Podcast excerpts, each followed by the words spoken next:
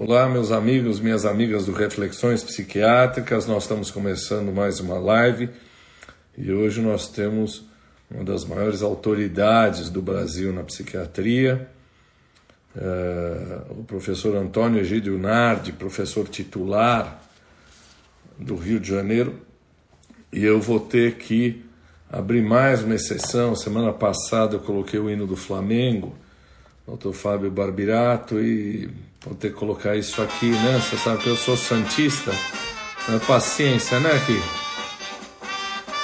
Professor Egídio entrou.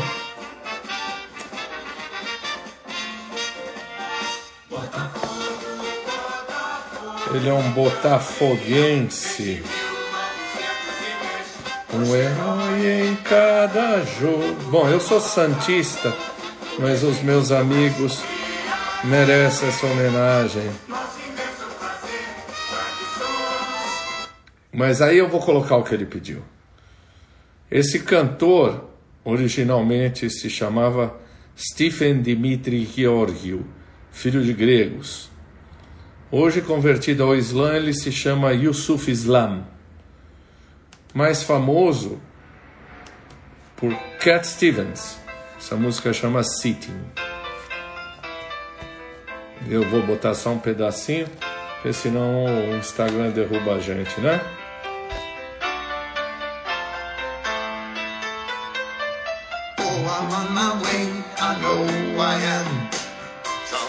Not so far from here.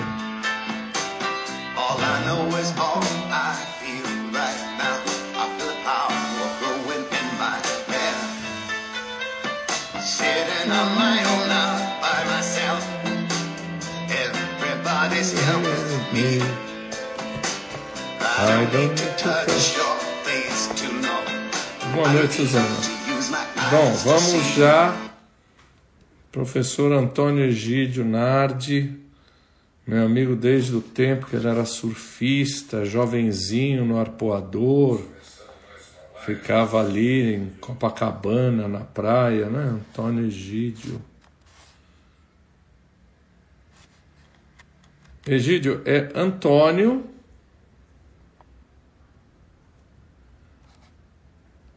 Egídio, como é que é o seu WhatsApp? Antô... WhatsApp. Instagram. Antônio Egídio Nardi, como é que está o seu Instagram?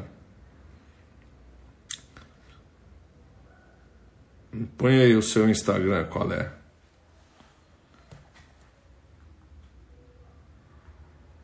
Ô João, boa noite. Egídio, põe aí o seu Instagram, porque eu não tô. Eu coloquei Antônio Egídio e não tô te encontrando. Vamos ver se é por Nardi.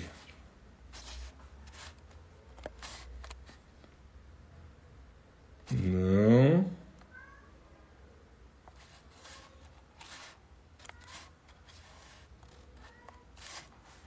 Egídio Nardi.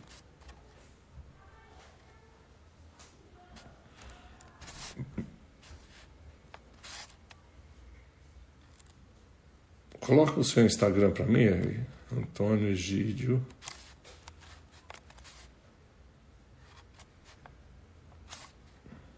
Antônio Agora achei. É, já, já, agora sim. Professor Egídio, que saudade de você.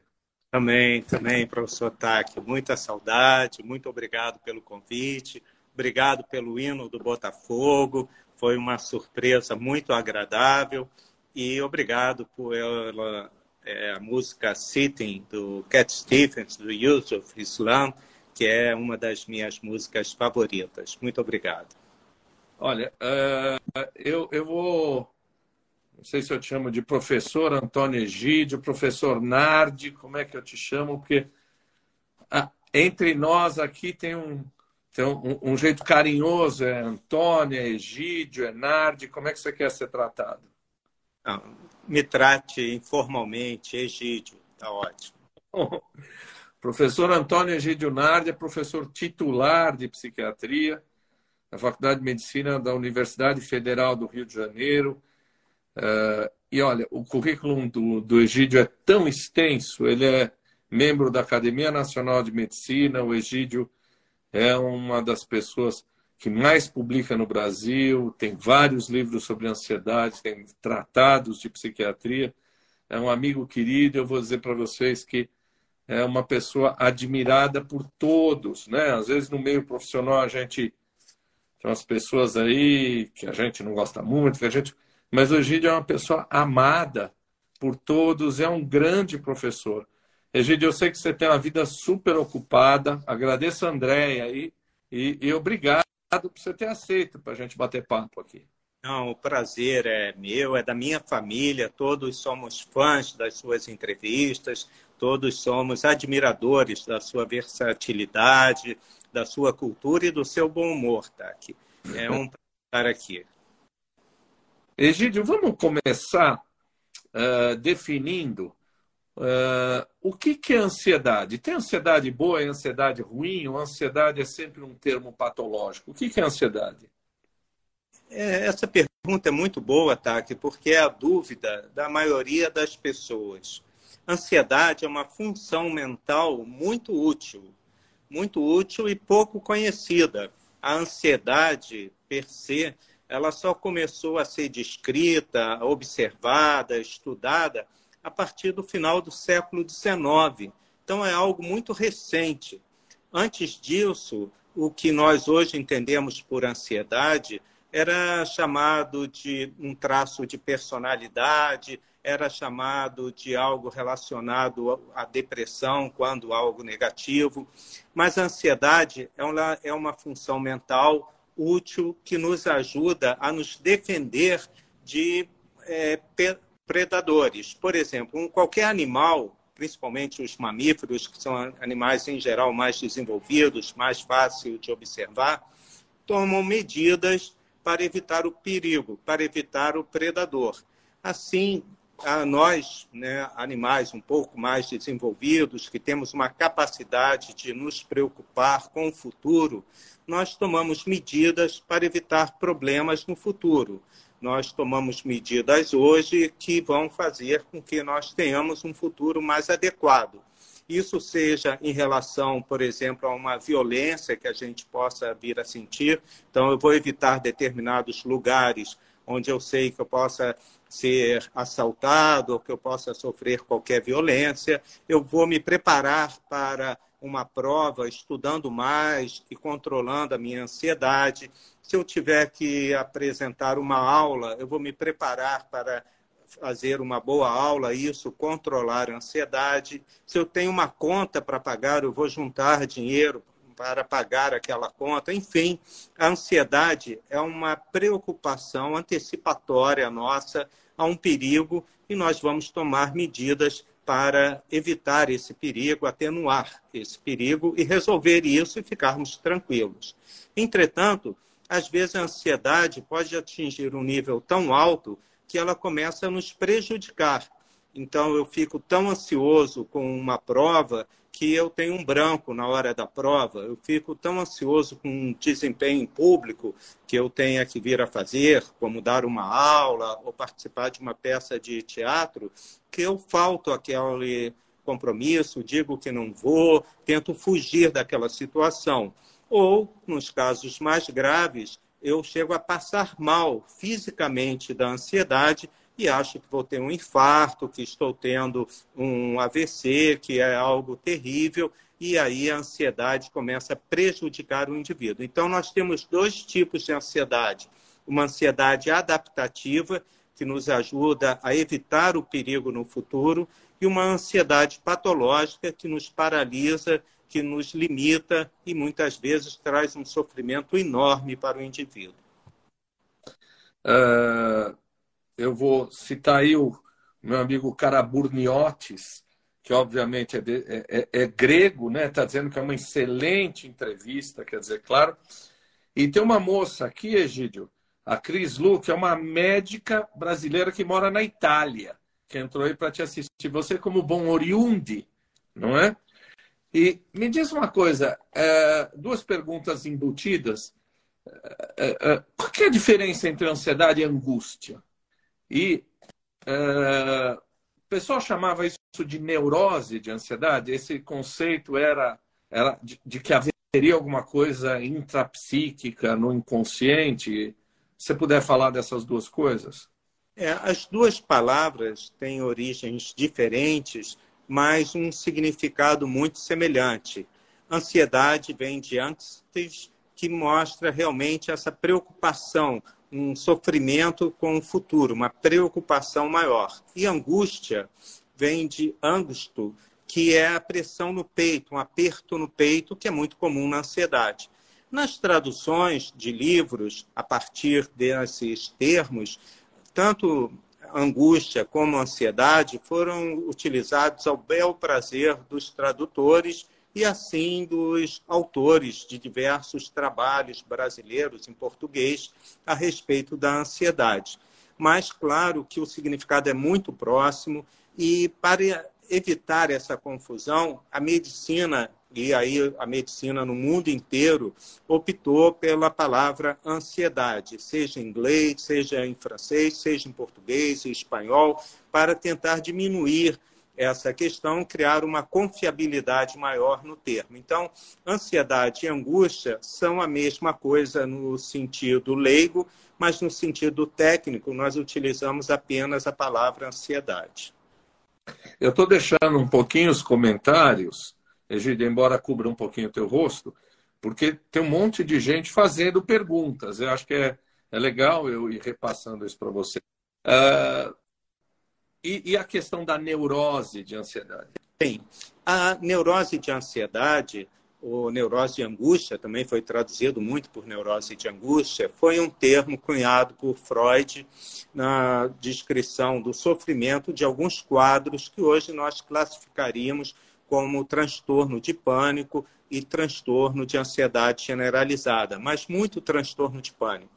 E essa classificação das, da, dos transtornos de ansiedade em neurose fóbica, neurose de ansiedade, permaneceu por quase 100 anos, até 1980, quer dizer, foi do final do século XIX até 1980, quando surgiu uma nova classificação para os transtornos de ansiedade americana, a DSM-3, foi a terceira edição da classificação americana, que mudou inteiramente essa classificação anterior, que tinha uma visão muito psicanalítica, para uma visão mais descritiva, mais a neurose de ansiedade hoje ela é dividida em transtorno de pânico, transtorno de ansiedade generalizada e outros transtornos semelhantes. Então você podia falar, Edílio, que você já começou a falar, quais são os diferentes tipos de ansiedade? É, basicamente, nós temos o transtorno de ansiedade generalizada, como o nome diz, é um transtorno que envolve vários sintomas, a pessoa está constantemente ansiosa, preocupada, e é um transtorno que pode durar até uma vida inteira. A pessoa está sempre sobressaltada. O transtorno de ansiedade generalizado poderia até mudar de nome, se chamar transtorno de preocupação crônica, que traduz muito mais a psicopatologia de alguém com transtorno de ansiedade generalizada. Tudo é uma preocupação. Já o transtorno de pânico, ele é um transtorno de ansiedade aguda. A pessoa está bem, está num lugar tranquilo e tem um ataque de pânico. Só que esses ataques de pânico, esse quadro de passar mal de repente, ter palpitação, falta de ar, tontura, sensação de morte iminente, entre vários outros sintomas, chama-se um ataque de pânico. E no transtorno de pânico, ele é recorrente, ele ocorrerá outras vezes. E a pessoa irá evoluir para um medo de passar mal, medo de passar mal de repente e não ter um socorro imediato, que é a agorafobia. E também poderá evoluir para a hipocondria, um pensamento constante do medo de ter doenças, de ter uma doença grave, medo de ter algo que os médicos não estão descobrindo e fazer vários exames e etc. Existe ainda, entre os transtornos de ansiedade, a fobia social, que seria assim a doença da timidez, seria uma timidez patológica. O indivíduo tem uma baixa autoestima, uma fobia a se comportar de forma ridícula, inadequada na frente de outros e acaba fugindo de compromissos sociais, fugindo de uma vida social e muitas vezes o indivíduo não procura ajuda. Diferente do transtorno de pânico, a pessoa passa mal, vai a emergências, cardiologistas e etc., porque sofre de repente. O fóbico social muitas vezes já nasce fóbico social e acha apenas que é um tímido exagerado, que é muito tímido, e não procura ajuda para isso.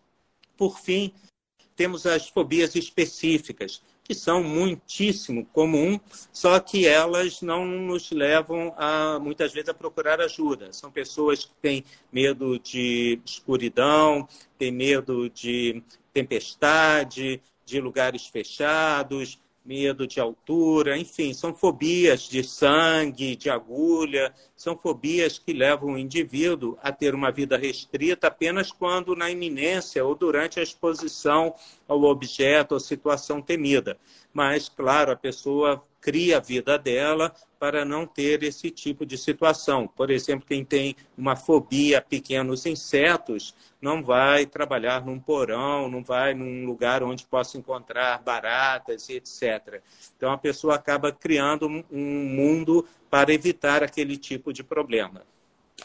É, quem entrou para te assistir foi o nosso querido presidente Antônio Geraldo, que está ah, aí para te assistir, queridíssimo. Geraldo. Orgulho da psiquiatria brasileira. O, o Egídio me fez um elogio sobre cultura, etc., um pouco exagerado, mas ele também é um dos homens mais cultos que eu conheço. A ansiedade generalizada também lembra, você, você adora Alice no País das Maravilhas. Lembra aquele coelho o tempo todo? Não vai dar tempo, não vai dar tempo. Lembra um pouco isso? Sim, Alice no, no País das Maravilhas é um dos meus livros favoritos porque realmente descreve várias das situações inusitadas que nós passamos no cotidiano. E esse coelho, né, correndo, é, olhando o relógio, não vai dar tempo, não vai dar tempo, realmente é o cotidiano de pessoas com ansiedade. A pessoa está sempre preocupada, preocupada com o futuro, sempre correndo, sempre sobressaltada e acaba não curtindo os bons momentos da vida, né? As coisas que ocorrem pequenas no nosso cotidiano que trazem grande prazer, porque estão sempre esperando o pior, estão sempre esperando que algo terrível vai acontecer ao virar a esquina. Você acha que cada vez mais esse mundo marcado pela meritocracia, esse mundo da performance, esse mundo de uh, tempo é dinheiro, eu dei essa frase, acho que é do Thomas Jefferson, tempo é dinheiro, você acha que isso propicia e aumenta a frequência de transtorno de ansiedade generalizada? O cara tem que ter uma genética? Como é que funciona isso? Desde a época de Hipócrates, sempre se descreve que a atualidade é geradora de doenças. Então, isso vem sempre sendo descrito porque o nosso cotidiano, cotidiano de seres humanos, é um cotidiano que sempre exige que nós tenhamos um desempenho favorável, seja um desempenho social, familiar, profissional, e claro, tudo isso acaba gerando ansiedade. Mas felizmente, para a grande maioria da população, é ansiedade adaptativa, uma ansiedade que nos ajuda a ter um desempenho melhor. Entretanto, eu acho que o mundo atual é um mundo que traz sérias é, preocupações, porque é um mundo da velocidade. Hoje, com a internet, com toda a facilidade, a rapidez que nós temos de mandar mensagens, de receber informações, de estarmos online o tempo todo, de trabalharmos online, de termos, enfim, uma situação com a velocidade, um número de informações que nós jamais imaginaríamos, isso realmente vem aumentando o, o sofrimento pela ansiedade, mas é um sofrimento inteiramente da ansiedade adaptativa, um sofrimento é, é, normal. O número de patologias não parece estar aumentando, porque em diferentes lugares nós observamos o mesmo, o mesmo número de pessoas, que é a mesma prevalência, seja de transtorno de pânico na África, Nigéria, na Suécia, nos Estados Unidos, na Austrália. Como de 1980 para cá, nesses últimos 40 e poucos anos, os transtornos de ansiedade estão sendo mais estudados, talvez daqui a algum tempo a gente possa responder a essa sua questão com um embasamento epidemiológico maior. Mas até o momento não parece que o número de transtornos de ansiedade tenha aumentado. É claro que aumentou o número de diagnóstico, porque hoje, com o conhecimento maior, com a psicopatologia mais apurada, fica mais. E com a informação dos pacientes, né? como eu falei, o próprio paciente acaba procurando ajuda. E isso, claro, acaba resultando num número maior de diagnósticos. Eu, eu acho muito curioso alguns tipos de fobia específica. Eu, eu me refiro à fobia de sangue e ferimentos, que ao contrário das outras ansiedades, parece ter uma bradicardia em vez de ter uma taquicardia. E essas fobias eh, específicas, por exemplo, o cara que vai fazer medicina, você precisa tratar se ele tiver fobia de sangue e ferimentos. Mas se ele for engenheiro e fizer um check-up uma vez por ano, não precisa. Essas fobias específicas, claro, fora a queixa que a pessoa traz, como é que você decide? Você decide isso, ó, você nunca vai encontrar uma cobra na rua, não precisa tratar. É, é assim que decide? É, exatamente. As pessoas com fobia específica, elas só procuram ajuda quando é algo terrível que limita a vida delas. Por exemplo, aqui no Rio de Janeiro, nós temos muitos temporais e até ontem tivemos um temporal aqui bem sério. As pessoas que têm fobia a raios e tempestades, elas acompanham a meteorologia regularmente e tratam de estar em casa ou numa área protegida quando o temporal está para chegar. Então, é uma medida que a pessoa toma que, em geral, não atrapalha a vida dela. E é melhor tomar essas medidas do que se expor a um temporal, uma tempestade.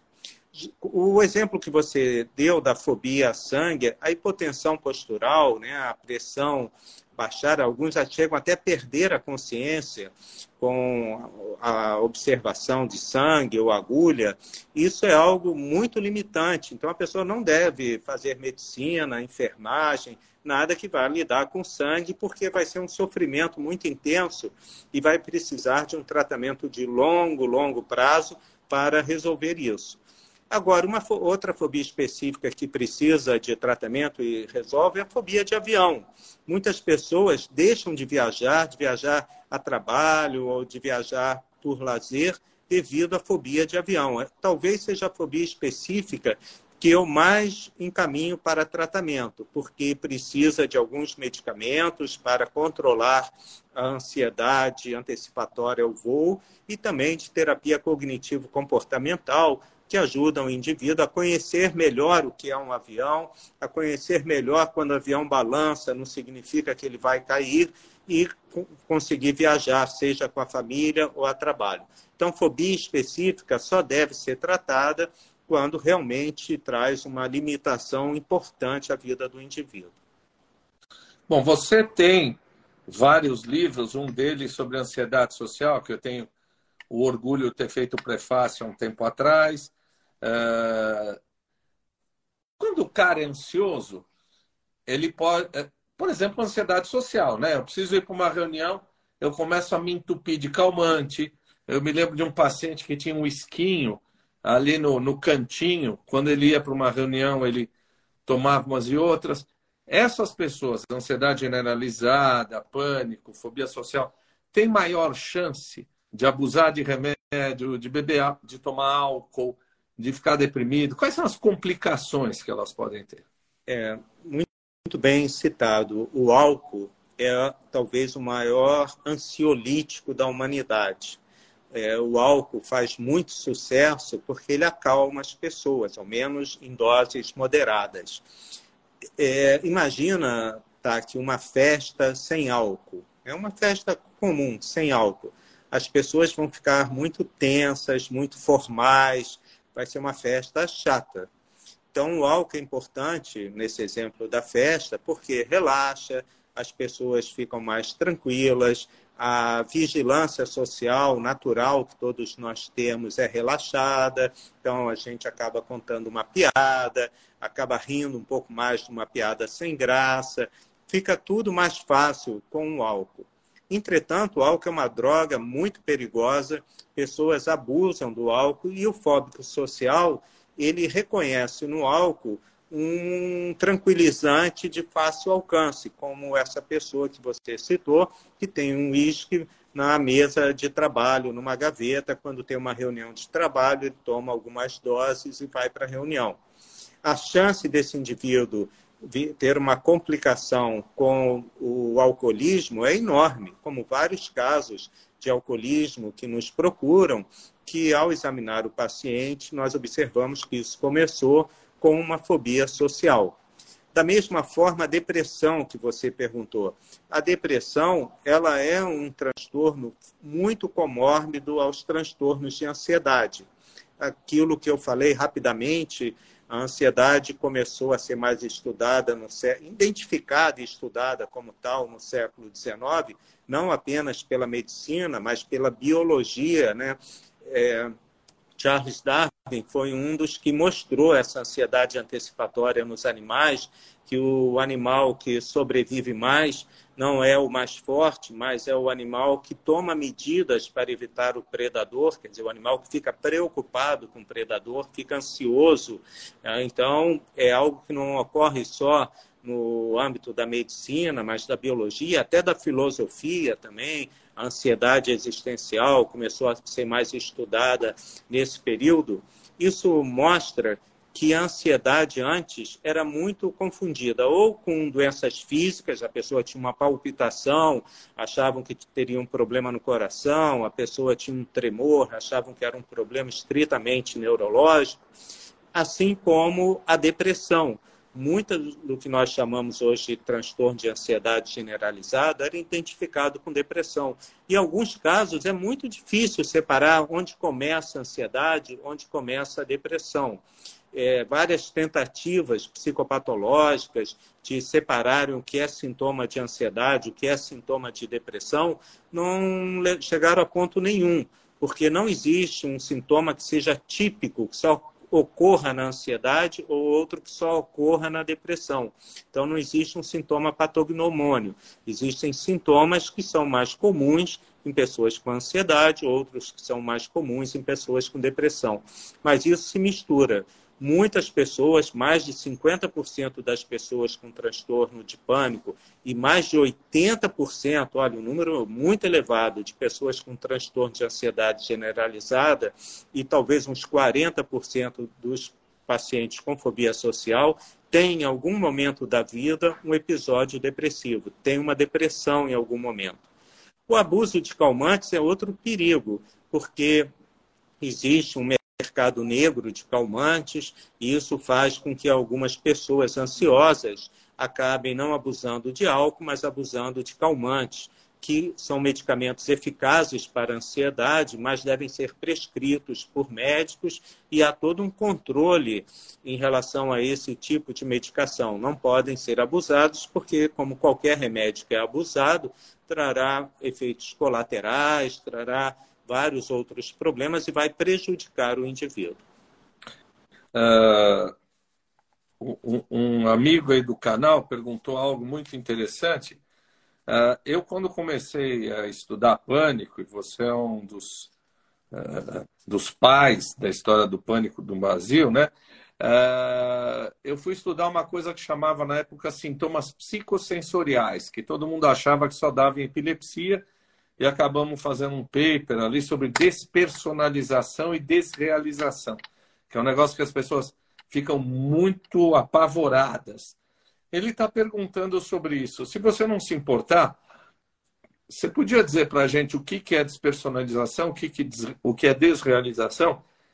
E isso aparece no pânico? Quais são os sintomas de, uma, de um ataque de pânico? Como é que é? é a despersonalização e a despersonalização ocorrem em qualquer pessoa mesmo sem nenhum transtorno de ansiedade, em um momento de ansiedade. Por exemplo, uma pessoa que vai fazer uma apresentação em público, uma pessoa que vai encontrar uma autoridade, uma pessoa numa entrevista de trabalho, uma pessoa que é abordado por um policial, enfim, qualquer situação ansiosa, ela poderá fazer com que a pessoa se sinta estranha. Eu sei onde eu estou, por exemplo, eu vou ser entrevistado para um trabalho. Eu sei que estou na entrevista de trabalho, sei o que, que eu tenho que responder, estou respondendo corretamente, mas tudo parece estranho, eu pareço estranho, eu pareço assim que estou diferente, que eu não estou muito bem, que eu estou agindo de uma forma muito é, artificial, não natural, como se eu estivesse um, assim, um boneco sonhando. Cada um descreve como sente-se. Essa estranheza a si própria é a despersonalização. Você não perde a consciência, você tem seu julgamento pleno, mas você se sente estranho, esquisito. Ou, na mesma situação, eu acho que o ambiente está muito apertado, que o ambiente está muito é, sufocante, que o ambiente parece um ambiente de um filme, ou muito grande, parece enorme, parece que há algo de estranho no ambiente. Mas eu sei que eu estou numa entrevista de trabalho, eu sei o que está ocorrendo. São duas situações, numa pessoa normal, numa entrevista de trabalho, que podem ocorrer e são muito frequentes no transtorno de pânico, a despersonalização e a desrealização. Entretanto, o que ocorre em alguns casos mais graves, a desrealização ou a despersonalização são os sintomas é, principais daquela pessoa. É o sintoma que mais incomoda ela. E aí ela começa a achar que realmente está perdendo o juízo, que está perdendo o controle, que há algo de extremamente diferente, que ela não consegue descrever com clareza e que muitas vezes os colegas que examinam naquela ansiedade acabam não identificando esse sintoma como sintoma cardinal de um transtorno de pânico. Porque no pânico, como você perguntou, existem vários sintomas. A falta de ar, a dificuldade em respirar. A pessoa, às vezes, descreve que o ar não entra por completo no pulmão. A sensação de pressão no peito, palpitação, é, taquicardia, enjoo, tontura, a desrealização despersonalização que nós já mencionamos, é, formigamentos, que são parestesias que a pessoa pode sentir, e a sensação de perda de controle, a pessoa acha que vai ficar louco, isso é muito associado à desrealização, despersonalização, e o sintoma principal que as pessoas acham assim extremamente horrível, que é a iminência, a sensação de morte iminente, né? Que ela vou morrer daqui a pouco, então tem que tomar uma providência, eu estou tendo um infarto, alguma coisa terrível e vou morrer, que é algo que traz enorme sofrimento. Ah, é, você sabe que uma das coisas que eu ouço sobre, uh, que as pessoas falam de desrealização, isso me marca muito, é que eu estou assistindo a minha vida como se fosse uma novela, um filme. Eu fico meio de fora vendo isso. É, é, isso corresponde à desrealização, não?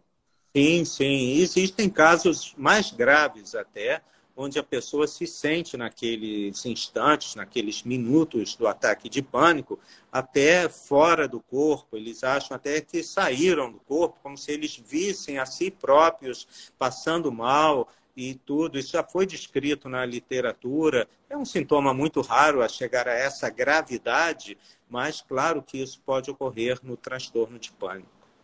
Egidio, antes da gente falar de doenças clínicas, e pânico e ansiedade, você tem uma, uma larga experiência e tem pesquisas na área da respiração e, e, e, ansiedade, né? Respiração e pânico. Qual é a importância da questão? Eu sou um asmático, então eu sei o quanto ser asmático ou é, o quanto uma ansiedade desencadeia uma crise de asma e vice-versa. Como é que é a relação entre ansiedade e respiração? Eu vou fazer a história um pouquinho longa, porque eu vou contar a minha história, como eu cheguei a depois inaugurar na Universidade Federal do Rio de Janeiro o Laboratório de Pânico e Respiração, mostrando como isso tem uma relação muito próxima. Durante a graduação de medicina, eu fiquei cinco anos no Laboratório de Fisiologia da Respiração. Quando eu estudei fisiologia cardiorrespiratória, no segundo período da faculdade, eu me apaixonei pela fisiologia cardiorrespiratória e comecei a trabalhar como aluno de iniciação científica na fisiologia respiratória. E no final da faculdade, eu pensei muito: faço psiquiatria ou faço fisiologia respiratória, que eu já tinha até participado de alguns projetos e trabalhos. E aí optei pela psiquiatria, que é uma paixão antiga minha, e eu acho que a psiquiatria é uma especialidade médica que comporta desde a bioquímica, a antropologia, a filosofia. Então, eu acho que é uma especialidade médica de caráter mais humanístico que existe e me encantei por ela. Falei, não, vou ser psiquiatra. Dentro da psiquiatria, eu conheci o professor Márcio Versiani, que já estudava transtorno de pânico, um dos pioneiros aqui no Brasil. E comecei a trabalhar junto com ele, estudando transtorno de pânico. Quando me deparei com um artigo é, falando sobre alterações ventilatórias de respiração no transtorno de pânico. E eu falei, pronto, vou conseguir unir o meu interesse pela fisiologia respiratória com a psiquiatria que eu tanto amo. E realmente a interação da respiração com a ansiedade, não só com pânico, mas com a ansiedade de uma forma geral, é enorme. A respiração, seja numa hiperventilação, quer dizer, a pessoa respirar demais, rapidamente, seja numa hipoventilação, a pessoa não respirar adequadamente, respirar um pouco menos do que o necessário, podem desencadear ataques de pânico. Exercícios respiratórios são fundamentais tanto para o controle do pânico quanto para o controle é, da ansiedade, mesmo ansiedade adaptativa. Então, hoje, exercícios respiratórios fazem parte da do tratamento para o transtorno de pânico. E muitas pessoas conseguem controlar a, a crise de ansiedade apenas com exercícios respiratórios. Isso é algo muito importante porque os estudos e depois a comprovação científica veio demonstrar que práticas respiratórias, como, por exemplo, o yoga, a meditação, melhoram a ansiedade em geral e podem ajudar muito no tratamento do transtorno de pânico. É, essa música que eu pedi, o Sitting, do Cat Stephens, do Yusuf Islam, é, é um poema, na realidade, mas eu vejo como uma pessoa meditando. Né? A minha interpretação dessa letra é uma pessoa praticando meditação. E isso é fundamental para o controle da ansiedade a meditação, através de exercícios respiratórios concomitantes, ajuda muito no controle da ansiedade, ajuda muito no controle do transtorno de pânico. A relação é muito íntima. Cada vez mais estudos demonstram que o sistema, o sistema nervoso central, junto com o nosso aparelho respiratório é capaz de diminuir a sensação horrível que é um ataque de pânico. Ah, você fez uma menção e eu queria uh, falar com carinho e com saudade de dois colegas que você teve como professores, muito mais próximo de você do que de mim, mas com muita saudade dos professores Márcio Versiani e Romildo Bueno, não é? Sim, claro. O professor Romildo Bueno um professor querido, um amigo, muito da minha carreira eu devo a ele, as orientações dele, a amizade dele, sempre uma pessoa próxima e com bons conselhos em todas as áreas, né? desde a área social, a área técnica de psiquiatria, conhecendo talvez é, tudo em relação à história da psiquiatria, muito importante. E o professor Márcio Versiani foi meu orientador de mestrado, de doutorado e meu orientador da vida. Muitas coisas que eu faço, fiz durante a vida, eu devo ao professor Márcio Versiani, que foi também um grande amigo e eu sinto muita saudade de ambos. Uh, quem está aí é o professor Flávio Rojage, que é, é, é, um grande professor aqui da USP, é, cirurgião, cabeça e pescoço de tiroide. Eu acho que a gente podia aproveitar, porque a ansiedade está intimamente ligada a, a doenças clínicas, né? Vamos falar um pouquinho de ansiedade em doença cardíaca, doença pulmonar, você já falou, mas ansiedade e pré-operatório, e anestesia, uh, ansiedade câncer. Quer, quer, dar uma.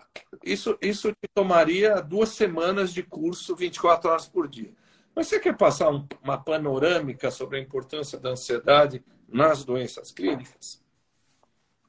Sim, aqui olha, a ansiedade ela está presente em todo ser humano. Como eu falei antes, em todo animal, mas vamos nos deter aos seres humanos apenas, a essa espécie de animal.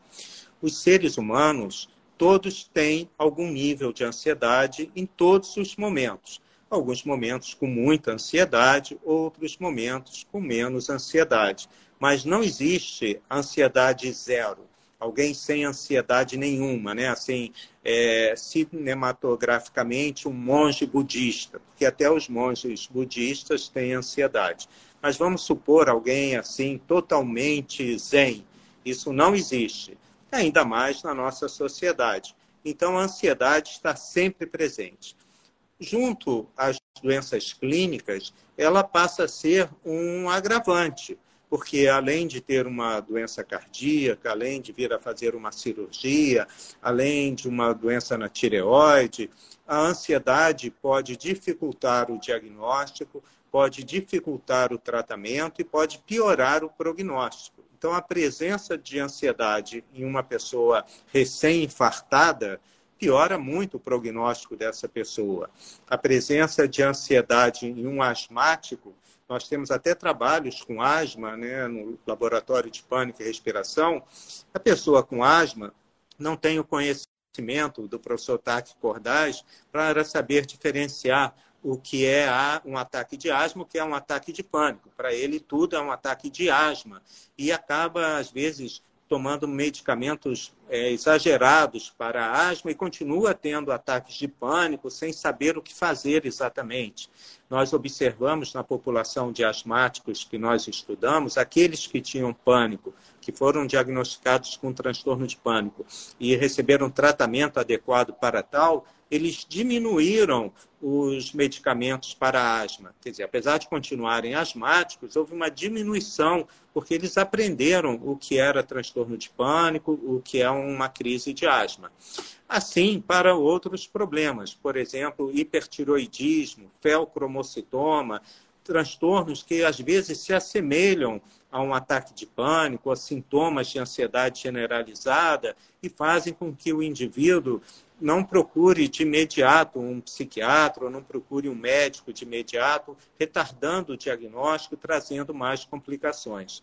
Quando a doença clínica é uma doença que tem um risco de perder a vida muito grande, um risco de morrer enorme, então a ansiedade passa a ser um fator muito mais importante, porque traz um sofrimento intenso àquela pessoa que acha verdadeiramente ou dentro do conhecimento dela em relação ao que ela tem, que ela irá morrer e que isso traz um sofrimento então maior ainda. E a ansiedade precisa ser controlada através de medicamentos, de psicoterapia, de apoio, mas principalmente de uma relação humana com aquele paciente. Nós médicos, não apenas os psiquiatras, mas médicos de todas as especialidades, precisamos de tempo para ouvir os pacientes se nós escutarmos mais os nossos pacientes, nós vamos ter uma chance muito maior de acertarmos o diagnóstico. O paciente vai se sentir muito mais compreendido, muito mais acolhido e terá sua ansiedade em relação a qualquer doença clínica atenuada.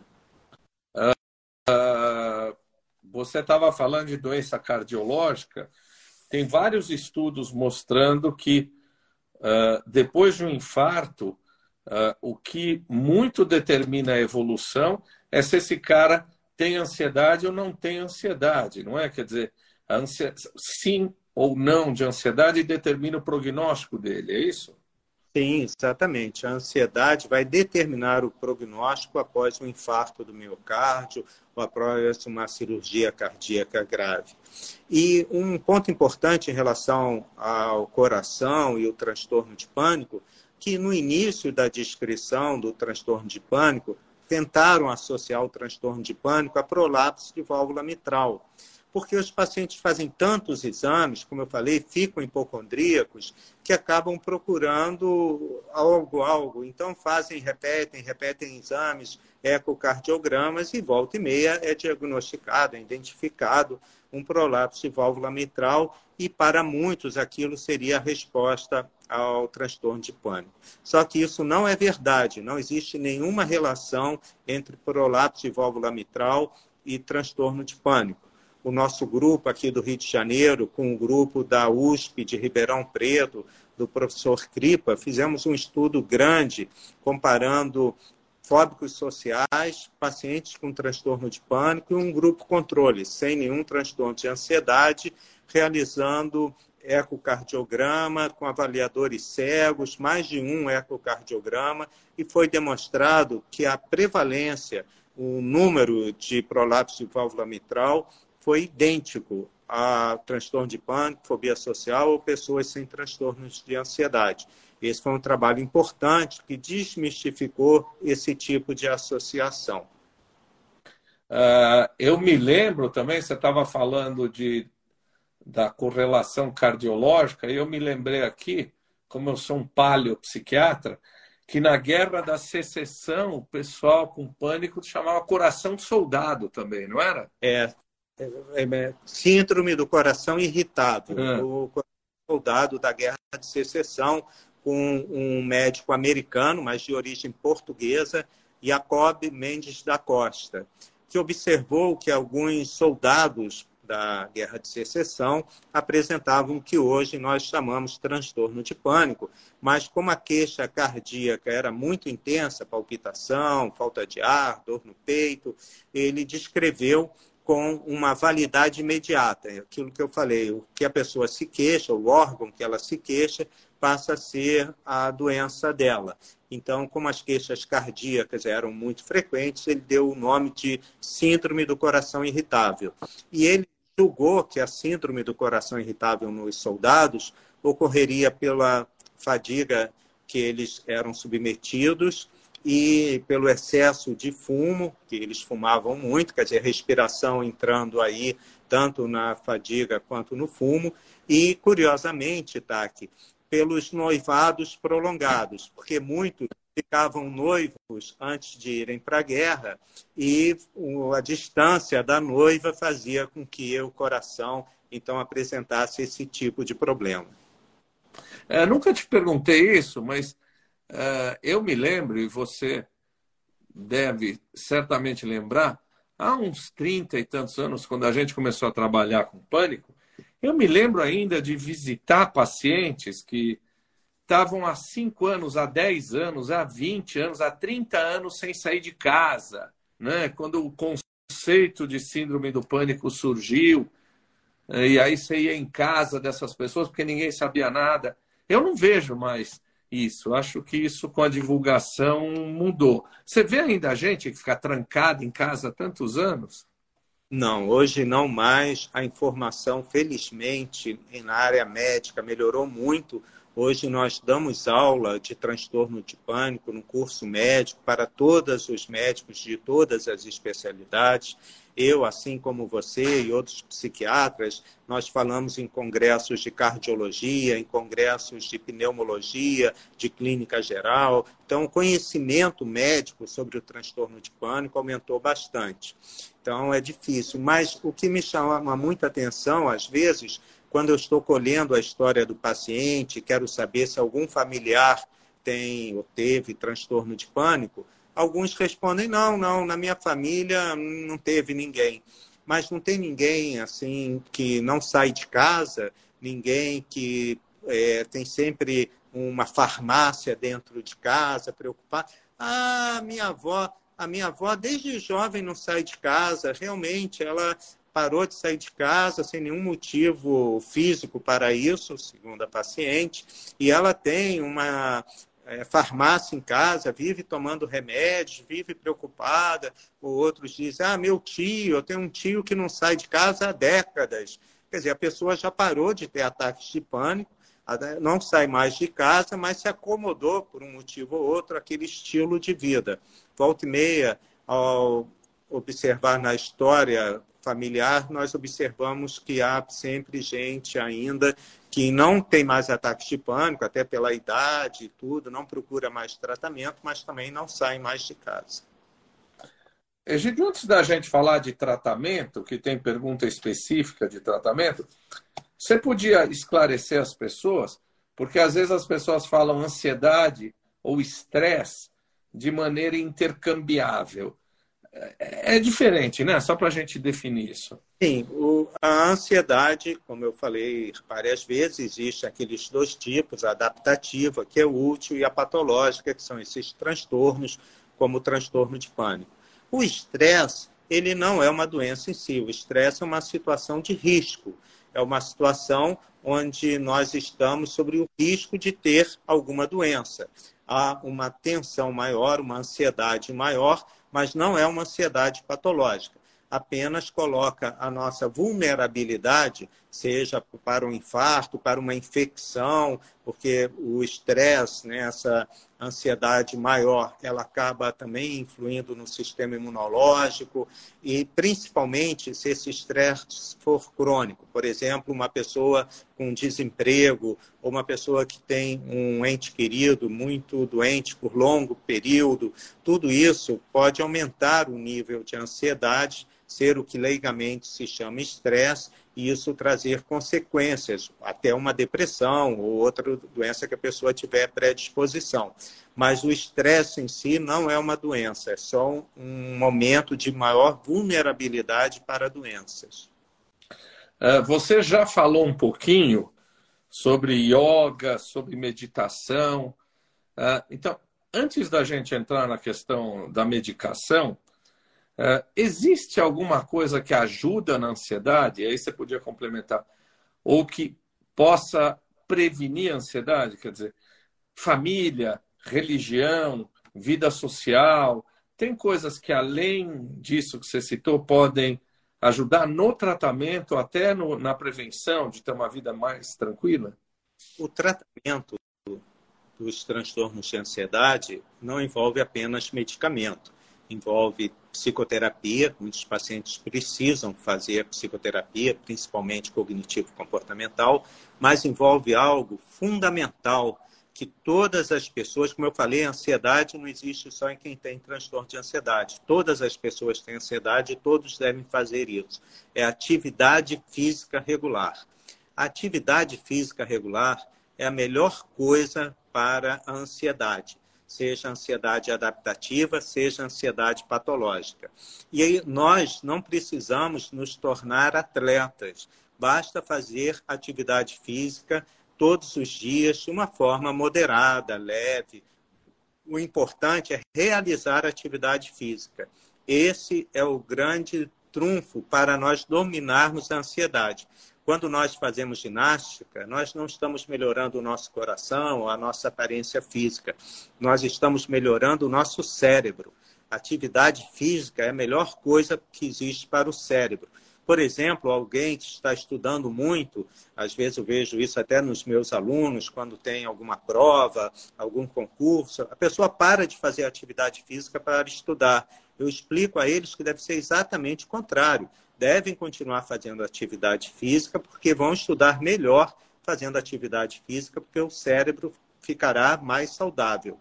Atividade física regular tem tanta importância para alguém que tem transtorno de pânico, ansiedade generalizada ou outro transtorno de ansiedade, quanto tem as outras vertentes do tratamento, seja farmacológico ou psicoterápico. E atividade física regular é melhor que seja atividade aeróbica, correr, nadar, andar. e repetindo, não precisa exagerar. É mais importante fazer um pouco de atividade física todos os dias do que fazer um dia demais, depois ter é, fraturas, ter é, luxações, contusões e parar. E a pessoa não precisa virar atleta, apenas manter a regularidade da atividade física. Então, esse é o fator primordial. Agora, tem que ser algo agradável, né, tá? Que tem que ser algo que a pessoa goste. Quem gosta de correr, vai correr. Quem gosta de nadar, vai nadar. Quem gosta de academia, vai para academia. Quem não gosta de academia, não vai para academia. Quem gosta de praia, aqui no Rio de Janeiro, vai para praia. Quem não gosta, não vai.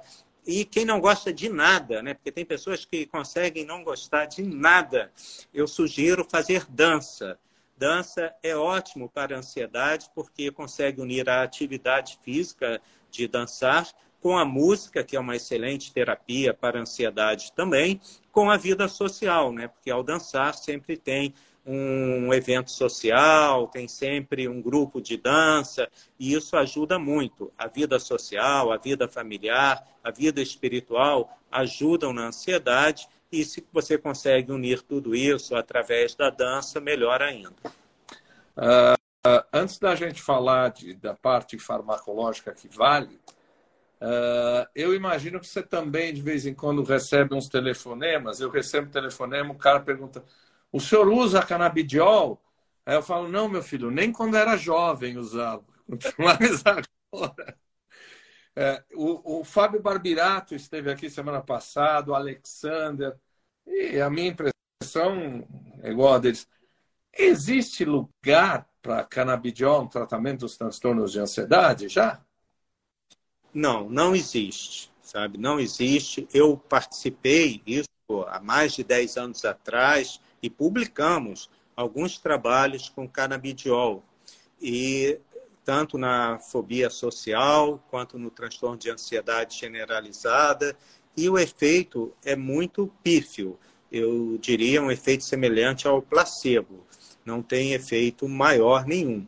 Agora, é, isso eu estou falando como cientista, como professor, vendo os dados. Mas é claro que cada pessoa acaba reconhecendo o seu bel prazer, o que melhora a sua ansiedade ou não mas não há nenhuma comprovação científica, e na minha experiência também nunca observei isso, inclusive em estudos comparando com placebo, que o canabidiol tenha algum efeito benéfico na ansiedade, nos transtornos de ansiedade. É, sempre aparecerá alguém que vai dizer assim para você: não, mas a minha tia, um vizinho que eu tenho lá em Belo Horizonte usou canabidiol e melhorou. Mas isso não é ciência, né? Exatamente. Eu tenho, conheço várias pessoas que estavam com diferentes doenças e fizeram isso, fizeram aquilo e melhoraram. Isso não é doença, não é ciência. Isso é o acaso. A pessoa melhorou. Se a pessoa acredita no tratamento, tem uma grande chance de melhorar com qualquer coisa, ainda mais na ansiedade, que é algo tão subjetivo. Uh, Colega nosso, eu vou fazer a pergunta dele, é psiquiatra, Marcelo Maciel, né, Marcelo? Ele diz assim: Eu queria ouvir o professor Nardi falar sobre uso prolongado de benzodiazepínicos. Benzodiazepínicos, para não, não conhece, também são chamados de calmantes, ou os clássicos da receitinha azul, não é? Então, ele quer ouvir você falar sobre uso prolongado. Eu agradeço essa pergunta, porque o professor Taki sabe que eu sou um dos defensores do uso dos benzodiazepínicos em transtornos de ansiedade, porque eles são muitas vezes demonizados por médicos, por pessoas que falam que o benzodiazepínico dá problemas de memória, dá dependência, dá Alzheimer, né? São absurdos que falam em relação aos benzodiazepínicos. Mas para quem trata de transtornos de ansiedade, ou para quem sofre de transtornos de ansiedade, nós sabemos a importância de termos os benzodiazepínicos no nosso arsenal para alguns pacientes. Isso é fundamental. Os benzodiazepínicos não são medicamentos horríveis, como falam por aí, como muitas vezes médicos repetem. Os benzodiazepínicos são medicamentos como outros quaisquer necessitam de prescrição médica, têm efeitos colaterais brandos, são extremamente seguros em relação ao coração, em relação a outras interações medicamentosas e têm seu lugar no tratamento dos transtornos de ansiedade. O problema dos benzodiazepínicos, no meu ponto de vista e de outros colegas, e publicamos muita coisa a esse respeito, é um problema econômico.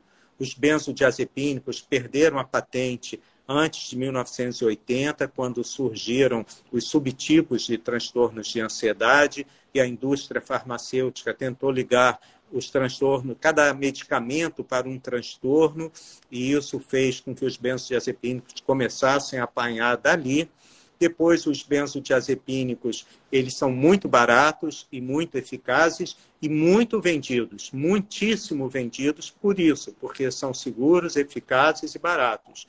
Isso faz com que a própria indústria invista em falar mal dos benzodiazepínicos para vender remédios mais caros. Os antidepressivos, que são, assim, é, em geral, apontados em muitos livros como medicamento de escolha aos benzodiazepínicos, nunca foram comparados face a face no tratamento de transtornos de ansiedade com os benzodiazepínicos. O único trabalho no mundo que tem é um trabalho nosso aqui, realizado na UFRJ, que é muito citado, onde nós comparamos um benzodiazepínico com um antidepressivo. E mostramos que os benzodiazepínicos têm um efeito mais rápido e têm menos efeito colateral. Os antidepressivos acabam resultando em aumento do apetite, acabam resultando em problemas na função sexual e tem também sintomas de abstinência.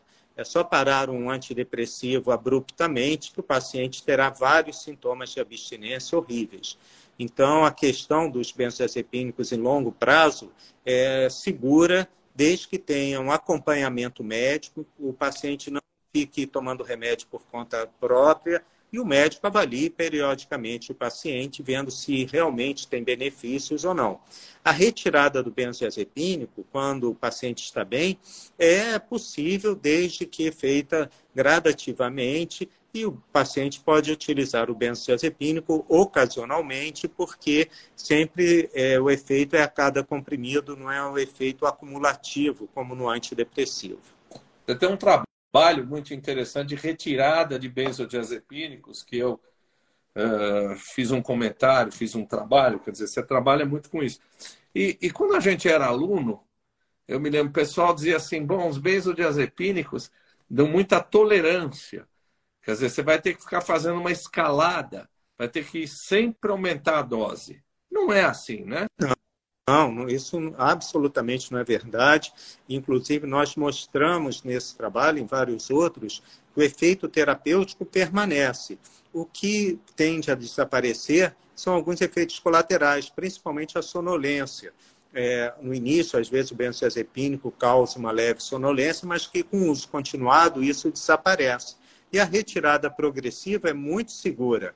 Essa guerra com os benzodiazepínicos é uma guerra econômica, não é uma questão médica. Inclusive, essa tarja preta né, que os benzodiazepínicos têm no Brasil, o indivíduo pensa que está tomando um veneno, né, se sente culpado de estar tomando benzodiazepínico. Em compensação, existem medicamentos que têm tarja vermelha e são muito mais danosos, lesivos, tem muito mais efeito colateral, como corticoides, como alguns hipnóticos, que são tarja vermelha, tem o mesmo mecanismo de ação de benzodiazepínicos. São o grupo Z, né? Zolpidem, ciclone, que parece que não faz nada. Uh, você já começou a falar um pouquinho de tratamento. Uh, você quer complementar um pouquinho isso e falar um pouco novamente? Você já começou a falar do preconceito, do estigma que os pacientes têm? É, ter uma doença que você não tem exame laboratorial que comprove a doença, seja depressão, pânico, transtorno de ansiedade ou outro transtorno mental, é sempre um sofrimento muito grande, porque o paciente acaba tendo uma dificuldade de provar numa perícia, de, de, provar para a família, às vezes, ou para alguém que ele precise demonstrar o sofrimento dele, um atestado, que ele realmente tem transtorno de pânico. porque às vezes o empregador, às vezes o cônjuge ou outro familiar, um amigo, vê aquela pessoa bem, vê aquela pessoa bem arrumada, é, falando sobre um assunto banal do dia a dia, falando sobre futebol, falando sobre música. De repente, aquela pessoa acha que vai morrer, precisa ir para um hospital, ou precisa tomar medicação, não consegue mais sair de casa. E em casa, em compensação, vê o jogo de futebol, telefona para os amigos, conversa. Às vezes é difícil para quem não conhece o transtorno de pânico, para quem tem que passar por uma perícia e levar um laudo médico apenas mostrando que tem transtorno de pânico, que o perito acha sempre que a pessoa está fingindo um transtorno mental, está querendo aprontar naquela perícia, é um constrangimento muito grande. E também há uma ideia ainda prevalente na nossa sociedade que ter um transtorno de pânico, um transtorno de ansiedade generalizada é uma frescura. E isso faz com que, às vezes, o paciente se sinta culpado daquilo. Porque muitas vezes fala, ah, para com essa frescura, deixa disso, vai à praia, vai trabalhar. Eu me lembro uma vez, uma esposa falou para um paciente meu na, durante a consulta, é uma vergonha um homem desse com 38 anos de idade, quando eu conheci ele não era assim, agora não consegue trabalhar sozinho, tem que acompanhá-lo, que absurdo, que vergonha. Claro que a pessoa vai se sentir pior ainda, porque além do transtorno de pânico, ainda passa por esse momento constrangedor, esse momento de crítica que faz com que ele se sinta muito mal. Então, eu acho que o conhecimento a respeito do transtorno, a divulgação do sofrimento, é algo muito importante e que nós temos sempre que ajudar os pacientes a entenderem o que têm e não terem vergonha em procurar ajuda e não terem vergonha de falar das suas limitações para conosco, para com a família, porque é o único jeito que nós temos para ajudá-los. Egídio, eu vou encerrar daqui a pouquinho, porque eu sei que a doutora Andréia quer jantar com você. Não sei se é você que está fazendo uma massa maravilhosa hoje, se você está cozinhando hoje, acho que não, né? Ah, depois da entrevista, vou fazer o jantar aqui. Tem umas abobrinhas e uns camarões. Vou fazer abobrinha com camarão. Opa! É, é, o professor Egídio só também, além do brilhante psiquiatra, um homem culto, o humanismo dele, é, depois de um concurso que a gente acompanhou, os amigos dele com muita emoção, um concurso brilhante, onde ele se tornou professor titular, ele ofereceu, ele colocou um novo dinamismo, criou novas áreas, injetou gente legal na UFRJ. Quer dizer, como professor titular, o que, que você está expandindo aí? O que, que você está fazendo? Quais são os projetos de pesquisa? O que, que o seu departamento está tá pesquisando? Que áreas que você está investindo agora? Nós, agora em 2022, tivemos dois grandes investimentos no IPUB. Claro que todas as áreas da psiquiatria são áreas do nosso interesse e tentamos aumentar cada vez mais os grupos de pesquisas, os grupos de estudo e a assistência do Instituto. Mas duas áreas que nós tivemos concursos para professores, estamos incentivando muito a pesquisa e eu estou muito esperançoso que em breve já teremos resultados mais palpitantes, mais contundentes é a área da psiquiatria infanto-juvenil, tanto da infância quanto da adolescência, que estamos com uma professora nova, Laiana Coalhato, que é uma excelente professora, grande pesquisadora e foi uma grande aquisição para o IPUB, para o Instituto de Psiquiatria da UFRJ, como a área de psicogeriatria, que também realizamos um concurso, passou a professora Márcia Dourado, e nós temos uma grande expectativa pelo currículo de ambas, que essas duas áreas vão se desenvolver bastante e que nós teremos novos grupos de pesquisa publicando, trazendo novos conhecimentos e já estamos com alguns projetos em conjunto, tanto o Pânico com o grupo da infância e adolescência, quanto a depressão com o grupo da psicogeriatria. Eu deixei de perguntar alguma coisa para você, com certeza deixei de perguntar muita coisa. Você gostaria de encerrar a nossa entrevista e falar algo que você acha que, olha, isso é relevante, eu não falei, isso é importante, você não me perguntou? Não, tá. Você perguntou basicamente tudo é importante, eu falei bastante. Mas eu gostaria de encerrar essa entrevista falando como é importante nós, psiquiatras, falarmos a respeito do sofrimento subjetivo das pessoas. Porque num mundo tão tecnológico quanto o mundo atual, num mundo tão imediatista como o mundo que nós vivemos, um mundo onde as pessoas querem muitas vezes o prazer imediato, a solução imediata de problemas, nós pararmos e falarmos sobre o sofrimento das pessoas, um sofrimento que realmente pode limitar a vida das pessoas, às vezes até incapacitar, que ter um transtorno de ansiedade não é o fim do mundo, a pessoa deve procurar tratamento, não é uma fraqueza de caráter, não há culpa em relação a isso, que o tratamento não envolve apenas medicação e terapia, mas envolve também atividade física regular, yoga, meditação. Meditação tem vários trabalhos mostrando a importância da meditação. Eu acho que desmistificar e trazer conhecimento a respeito dos transtornos mentais diminui o preconceito. E o preconceito sempre vem da ignorância. E cabe a nós todos que temos acesso às diferentes mídias, que temos a oportunidade de falar sobre isso, que tivemos a sorte de poder estudar, trazer um pouco de conhecimento e ajudar as pessoas que estão sofrendo. Uh, uh, professor Antônio Egídio Nardi, você é o irmão carioca que eu tenho.